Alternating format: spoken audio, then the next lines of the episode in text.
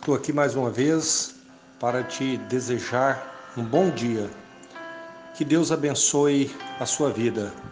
Que Deus continue abençoando seus negócios, abençoando seus passos, abençoando a sua família, todos à sua volta.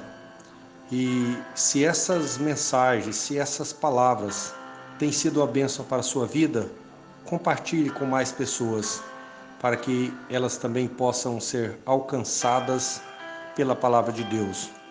Quero compartilhar com você, mais uma vez, nesta manhã, a palavra de Deus que está no livro de 2 Reis, no capítulo 7, o verso 1, 2 e 3 e, e apenas o 8 e o 9, que nos vai contar a história de uma certa vez a cidade de Samaria foi sitiada, a cidade foi cercada.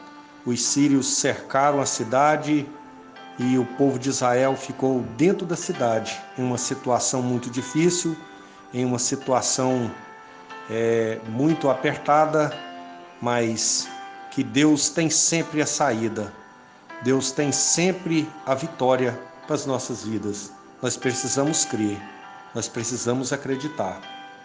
E então, vamos então é, compartilhar com você neste, neste momento, nessa manhã, esta palavra. Capítulo 7, o verso 1, 2 e 3 diz o seguinte: Então disse Eliseu: Ouvi a palavra do Senhor, assim diz o Senhor Amanhã, quase a este tempo, haverá uma medida de farinha por um ciclo e duas medidas de cevada por um ciclo à porta de Samaria. 2. Porém, um senhor em cuja mão o rei se encostava, respondeu ao homem de Deus e disse: Eis que, ainda que o Senhor fizesse janelas no céu, poder-se-ia fazer isso? E ele disse: Eis que o verás com os teus olhos, porém disso não comerás verso 3. E quatro homens leprosos estavam à entrada da porta, os quais disseram uns aos outros: Para que estaremos nós aqui até morrermos? Verso 8 e 9. Chegando, pois, estes leprosos à entrada do arraial, entraram numa tenda, comeram e beberam, e tomaram dali prata, ouro e roupas, e foram e os esconderam. Então voltaram e entraram em outra tenda, e dali também tomaram alguma coisa, e foram e a esconderam. Então disseram uns para os outros: Não fazemos o bem. Este dia é dia de boas novas, e nós calamos. Se esperarmos até a luz da manhã, algum mal nos sobrevirá. Por isso, agora vamos e o anunciamos à casa do rei. Vimos aqui nesta história maravilhosa, história em que Deus irá certamente falar conosco nesta manhã. Deus tem uma palavra para nós nesta manhã acerca desta passagem, acerca é, desse fato que aconteceu na cidade de Samaria.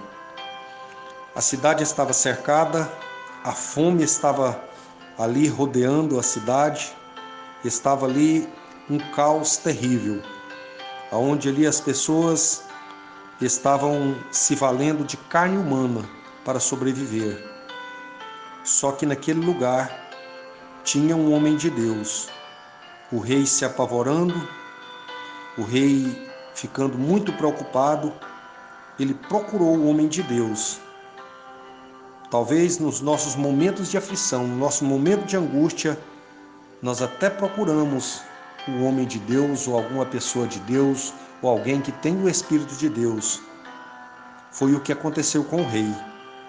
O rei consultou o profeta Eliseu e, apesar da situação dramática, da, da situação totalmente desfavorável, o profeta prediz abundância.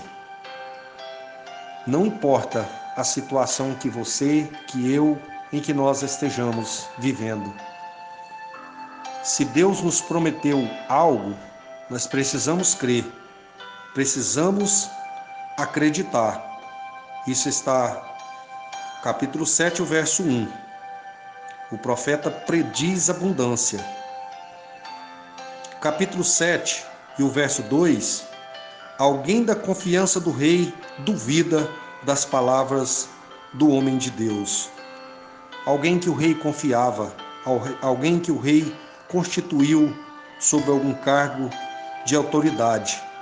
Ele não acreditou, ele duvidou das palavras do homem de Deus. Eu quero te dizer nesta manhã: o inimigo sempre vai levantar alguém para duvidar das promessas de Deus na minha vida e na sua vida e colocar sempre obstáculos, sempre dificuldades e colocar sempre em discreto uma promessa que Deus tenha te feito, algo que Deus tenha te prometido. Mas eu te trago uma palavra de Deus nessa manhã. Não temas, não pare, não duvides, siga em frente, crendo, acreditando no que Deus te prometeu. Isso vai cumprir, mas você precisa crer, você precisa acreditar. Capítulo 7, o verso 3 nos diz o seguinte: Quatro homens leprosos estavam à entrada da porta da cidade. Quatro homens leprosos. Sabe o que que significa lepra? Que significava lepra naquele tempo? Lepra significava pecado. Lepra significava uma pessoa condenada a viver só, a viver separada, a viver ali sentenciada à morte, longe dos parentes, longe dos amigos. Essa era a situação é, de uma pessoa leproso, leproso ou de um alguém que estivesse com essa doença. E na entrada da cidade estavam ali aqueles quatro homens leprosos. Foi aonde que eles tomaram aquela decisão e olharam uns para os outros e disseram e disseram se nós ficarmos aqui, nós vamos morrer. Se nós entrarmos na cidade, eles irão nos matar. Se nós, se ele nos matar, tão somente nós vamos morrer, porque aqui parado nós vamos morrer mesmo. Então vamos entrar, vamos andar, vamos agir. E eles decidiram então agir, decidiram então entrar ali no arraial dos sírios, que estava sitiando a cidade, que estava cercando a cidade. Eu quero te dizer nessa manhã: Deus sempre vai levantar pessoas improváveis, pessoas sem visibilidade, pessoas desacreditadas para te entregar algo da parte dele. Deus sempre vai estar usando alguém que nós julgamos não merecer, alguém que nós julgamos ser pessoas quase que até mesmo invisíveis, mas é Deus, é Ele que tem o controle, é Ele que tem o domínio. Eu quero te dizer nesta manhã: seja sensível, esteja sempre atento, não despreze as pessoas, por mais simples que elas sejam, porque podemos estar correndo risco de estar desprezando a nossa vitória tão esperada. Aqueles leprosos eles eram pessoas que estavam que eles eram separadas a viver somente entre eles, a viver enclausurados na cidade de refúgio, que era separada apenas para leproso. Mas no momento, naquele momento, a cidade toda estava vivendo um caos, estava vivendo a fome, aonde as mães estavam comendo seus filhos, aonde havia duas famílias brigando, duas mulheres brigando, porque elas combinaram que num dia ela ia comer um filho de uma das mulheres, no outro dia ia comer o outro filho da outra mulher, então comeram um. No outro dia a mulher escondeu o outro o filho dela e não deixou que o matasse. Foi quando o rei passou e viu aquela situação e entrou em desespero e procurou o homem de Deus. Foi então que o profeta Eliseu predisse que haveria abundância. Não importa o que as outras pessoas estejam vivendo, não importa o que o mundo esteja vivendo, o mundo está vivendo no caos. A fome está assolando as nações. Só que não é fome de pão, muitas das vezes. Eu acredito que também existe pessoas passando sim necessidade das coisas, mas a maior fome e a pior fome que está matando as pessoas não é fome de pão e nem sede de água, mas é fome da palavra de Deus, é fome de ouvir a palavra de Deus, de ouvir a pregação da palavra de Deus, de matar a sua sede espiritual, a sua fome espiritual. Essa é a maior fome. Não importa a fome que estão vivendo.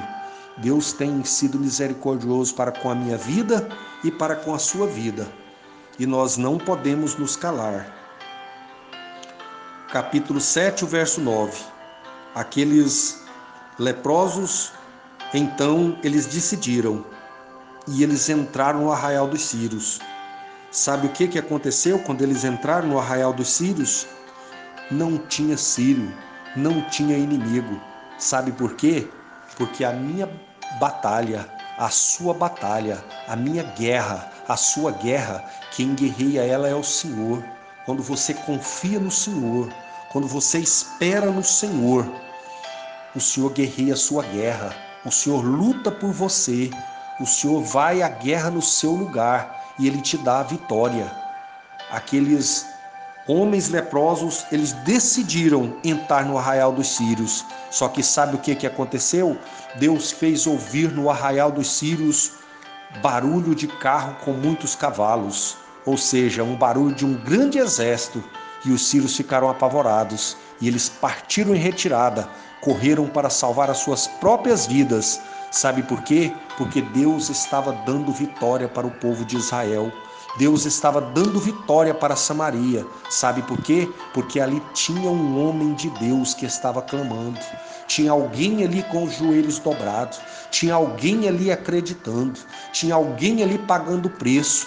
Se você crer, se você acreditar, Deus vai guerrear as suas guerras. O inimigo não vai te afrontar, o inimigo não vai te vencer, o inimigo não vai te matar de fome, o inimigo não vai fazer você desistir da sua bênção, fazer você desistir da sua vitória. Mas se você crer, se você acreditar, Deus vai te dar uma grande vitória. E essa bênção tão esperada e essa vitória tão esperada você vai alcançar, você vai abraçar e você vai cantar o hino da vitória. Então aqueles leprosos decidiram entrar na cidade. E quando eles entraram na cidade, não viram nenhum soldado, não viram nenhum sírio, não viram nenhum inimigo. E então eles começaram e entraram numa barraca e pegaram despojos e entraram noutra barraca e pegaram despojos e pegaram e esconderam. E começaram a esconder, e foi então que disseram uns para os outros: Não, pode, não fazemos bem, este dia é dia de boas novas. Eu quero te perguntar para você nessa manhã: as bênçãos que Deus tem te dado, as vitórias que você tem te dado, ou que Deus tem nos dado, nós temos repartido com os outros? Nós temos compartilhado com os outros as coisas que Deus tem feito na nossa vida? Ou nós temos feito como aqueles leprosos? Temos pegado e corrido e escondido e ficando somente para nós. Será que nós temos sido egoístas, querendo as bênçãos de Deus apenas para nós? Era naquele momento a situação daqueles leprosos. E foi então que um deles caiu em si. Não fazemos bem porque esse dia é dia de boas novas, ou seja, nós vivemos tempo de boas novas, nós precisamos pregar as boas novas, nós precisamos falar das coisas que Deus tem feito na nossa vida, das vitórias que Deus tem nos dado. Nós precisamos repartir, nós precisamos distribuir, nós precisamos entregar. Não podemos ser egoísta. E aqueles leprosos então resolveram Deus tem entregado muitas bênçãos para você e para mim. Nós temos repartido com os outros ou nós temos apenas escondido só para nós? Esperam que as coisas que Deus nos tem dado, que nós possamos repartir, que nós possamos estar dividindo com as outras pessoas, ou como aqueles leprosos disseram: será que nós vamos começar esperar que as coisas comecem a dar errado, ou seja, que Deus comece a cobrar de nós por nós não termos, por nós não repartirmos ou por nós não dividirmos o que Ele nos tem dado, que Deus tenha misericórdia de nós e que Deus coloque no nosso coração desejo de repartir com os outros, desejo de fazer, de matar a fome dos outros, essa fome espiritual, essa sede espiritual. As outras pessoas estão esperando por nós, esperando por mim e esperando por você.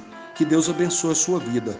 Para encerrar, capítulo 7 e o verso 16. Então saiu o povo e saqueou o arraial ali dos sírios. O povo saiu, o povo saqueou o arraial. Sabe o que, que aconteceu? Aquele homem que duvidou, aquele homem que não acreditou, ele foi atropelado pelo povo. Ele viu a abundância, ele viu a abastância, mas ele não pôde usufruir, ele não pôde aproveitar, ele não pôde participar. Que Deus tenha misericórdia da nossa vida, que Deus tenha misericórdia de nós e que nós possamos crer, que nós possamos acreditar na palavra do homem de Deus, que nós possamos também repartir o que Deus tem dado para nós. Porque Deus nos tem dado, Deus nos tem prometido e Ele tem cumprido, tem nos abençoado. Que Deus abençoe a sua vida, que, as, que Deus possa derramar sobre a sua vida as mais ricas, as mais selecionadas, as mais copiosas bênçãos celestiais. Eu desejo para você neste dia. Eu quero orar por você. Maravilhoso Deus e eterno Pai, nesta manhã, papai querido, papai de amor e de misericórdia, eu quero te apresentar, papai, a cada um dos meus ouvintes nesta manhã, papai. Que o Senhor possa estar alcançando eles, papai. Que o Senhor possa estar, papai, repreendendo, meu Deus, a incredulidade.